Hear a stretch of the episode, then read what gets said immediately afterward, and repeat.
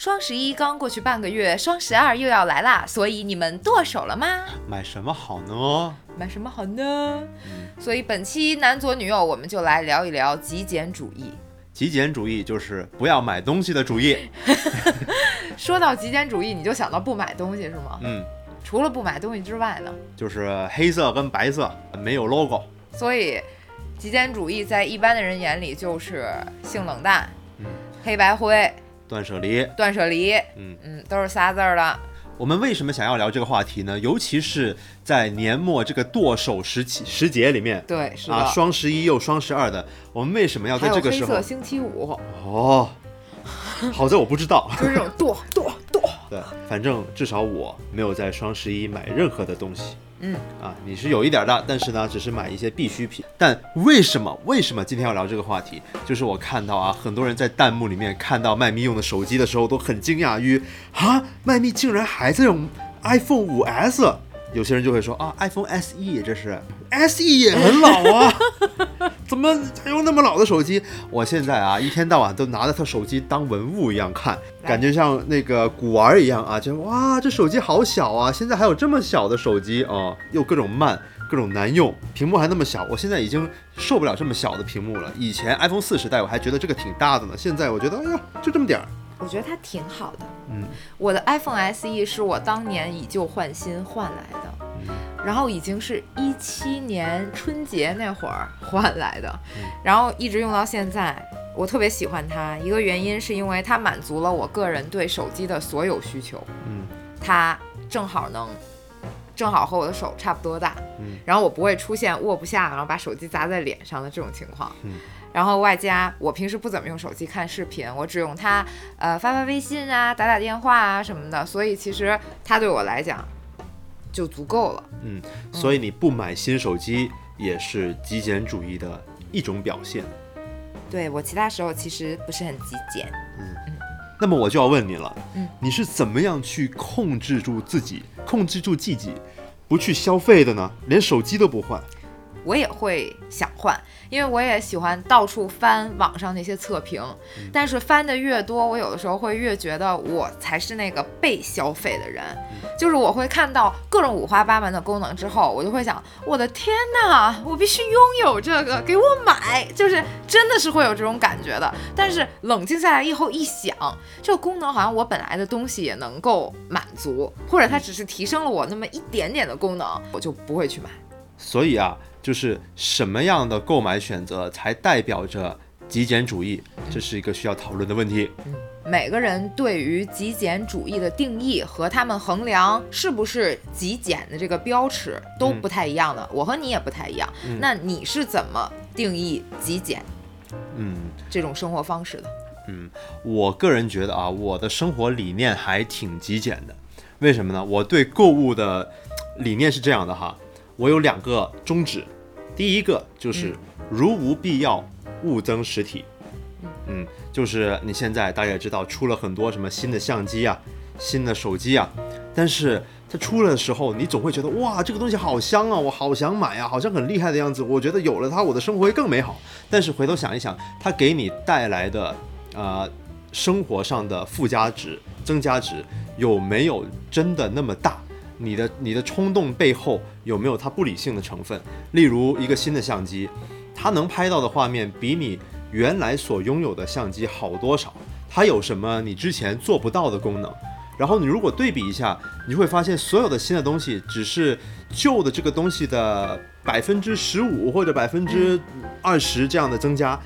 但是你买了一台之后，你就发现它百分之八十的功能是跟你原来的东西一样的，就像你刚才说的一样。主要特别是现在的很多数码厂商，我感觉是被惯的，就是就挤牙膏。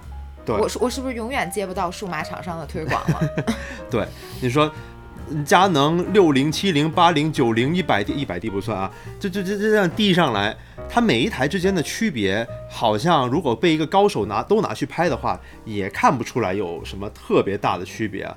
这就是为什么我说如无必要的话，就不要增加实体，不然的话，你手上就有两台相机，你有一台旧的，你就不知道放哪儿好，然后它的价值就完全被架空了。比如我们可以有三个机位，这样我们就可以用。这就叫必要。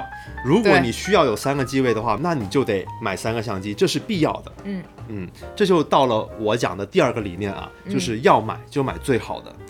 如果你觉得你真的有必要买一个东西，你必须要买一个你能在金钱上能承受的最大范围内的最贵的东西，它给你的价值才是最大的。因为贵有贵的道理，一分钱一分货，这个道理是肯定是正确的。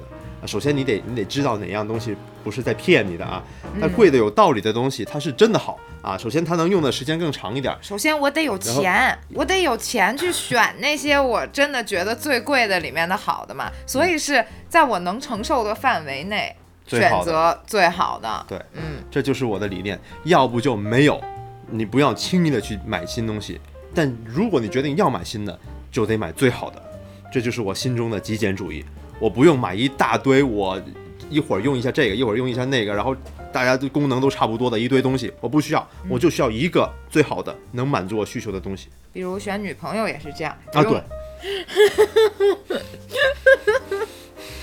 所以其实，在你眼里是两条原则，在我眼里其实嗯相似，但是不完全相同。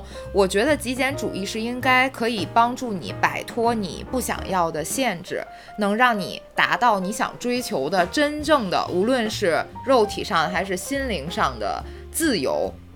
哦的那种生活方式。也就是说，我如果不是一个喜欢在出门前犹豫挑衣服的人，那我就不要去让自己烦恼于该如何搭配。嗯，就像那些买呃买的袜子全是黑色的，其实我很理解，就是我我本身就不喜欢去想搭配，所以我就总买纯粹就一模一样的，让你们看不出它是。这点我跟你很像哎。嗯，我来到了上海之后，我只穿过一种鞋，纯黑色的匡威。大家有没有看过视频里面发现我所有的鞋都是是那一双啊？我只要买了一双新的，穿上之后在淘宝上再下单一双一模一样的，放在这做后背，然后换上这双新的之后再买一双一模一样的放在这做后背。柜里面还有。啊，对，还有一双新的黑色的匡威，我只穿那种鞋，因为它能百搭，然后我就不需要烦恼我呃还要什么鞋搭什么别的衣服，衬。衫还只有免运的优衣库，对，对只要免运的优衣库白色的，不要跟我谈别的，我就要那一种衬衫就行了。所以我觉得极简主义某种程度上就是解脱你对物质上的烦忧，因为有很多东西其实到了一定水平就够了。嗯，如果你去计较太多物质上的东西的话，你就永远觉得，哎，我现在手上这个是不是有更好的一个替代品？是的，或者说我这个东西是不是有个更功能更齐全一点的东西？嗯啊，稍微好那么一点点的东西，哎，我是不是得换？每天脑子都在想这种东西的话，其实很累的，会剥夺了你去呃去关注是是真正意义上你需要关注的东西的时间。包括一些消费品或者是一些食物饮料，嗯，我们也很少纠结于到底该吃什么，就是最简单的，比如买二十斤鸡胸肉对扔进冰箱，做它一个星期的买四十个鸡蛋吃一礼拜，就是对，就是每个人可能他的点不太一样，大家可能都会有一些点是完全不想去多花脑子想的。就是这种你觉得你每天的 basic need 都已经被满足了的，然后不用再去想别的事儿的嗯心境啊，也是给你也是会给你带来满足感的。其实我觉得不光是物质上的，精神层面的也一样。就是我有的时候总是无法专注，是因为我老想同时进行很多的东西，嗯，而我没办法专注于想做好一件东西的时候，我就会觉得心情特别的烦躁。嗯，就是你自己不知道你想要什么，或者你什么都想要的时候，往往就是你最难以做好一个东西的时候。对，所以其实一个人真正过得好不好，和他拥有的物质的多和少是没有必然的联系的。嗯，所以我觉得我现在过得还挺有幸福感和满足感的。总体来说，虽然我不是，对啊，虽然我们不是那种就是特别大大富富大贵，什么嗯东、东西都能随便买的，我们嗯其实也一天到晚要看哪儿特价才敢买的，是不是？但是我觉得就是平时不用去想太多，我需要需要什么东西，要更加好的欣赏我现在手上的东西能给我带来什么样的价值，这样其实是一种比较比较舒服的心态。但话说回来呢，其实有的时候纷繁复杂给人带来的快乐也是另一种不一样的快乐。哎，有些人就是喜欢复杂，对啊，甚至在艺术史上面都有那么一段时间，大家都流行极简主义，又有一段时间大家都流行装饰主义、复杂主义，对不对？对就是总会不同阶段有不同阶段你心态的一些变化。对，有些人像像乔布斯或者说像扎克伯格一样，就喜欢我天天就穿着同样的 T 恤，我什么都不用想。但有些人就是喜欢说我今天搭这个衣服，搭那个衣服，搭五十五十多层 layers，是不是？我怎么样搭才能好看？是搭配给我带来的快乐。。对，这也是一种快乐。或者是像，比如我们有时候喜欢收集各种各样的地方的票啊什么的，这是收集带来的快乐。对啊，也不是说极简主义就是一定要扔掉一切的，真的是每个人的标尺都不一样。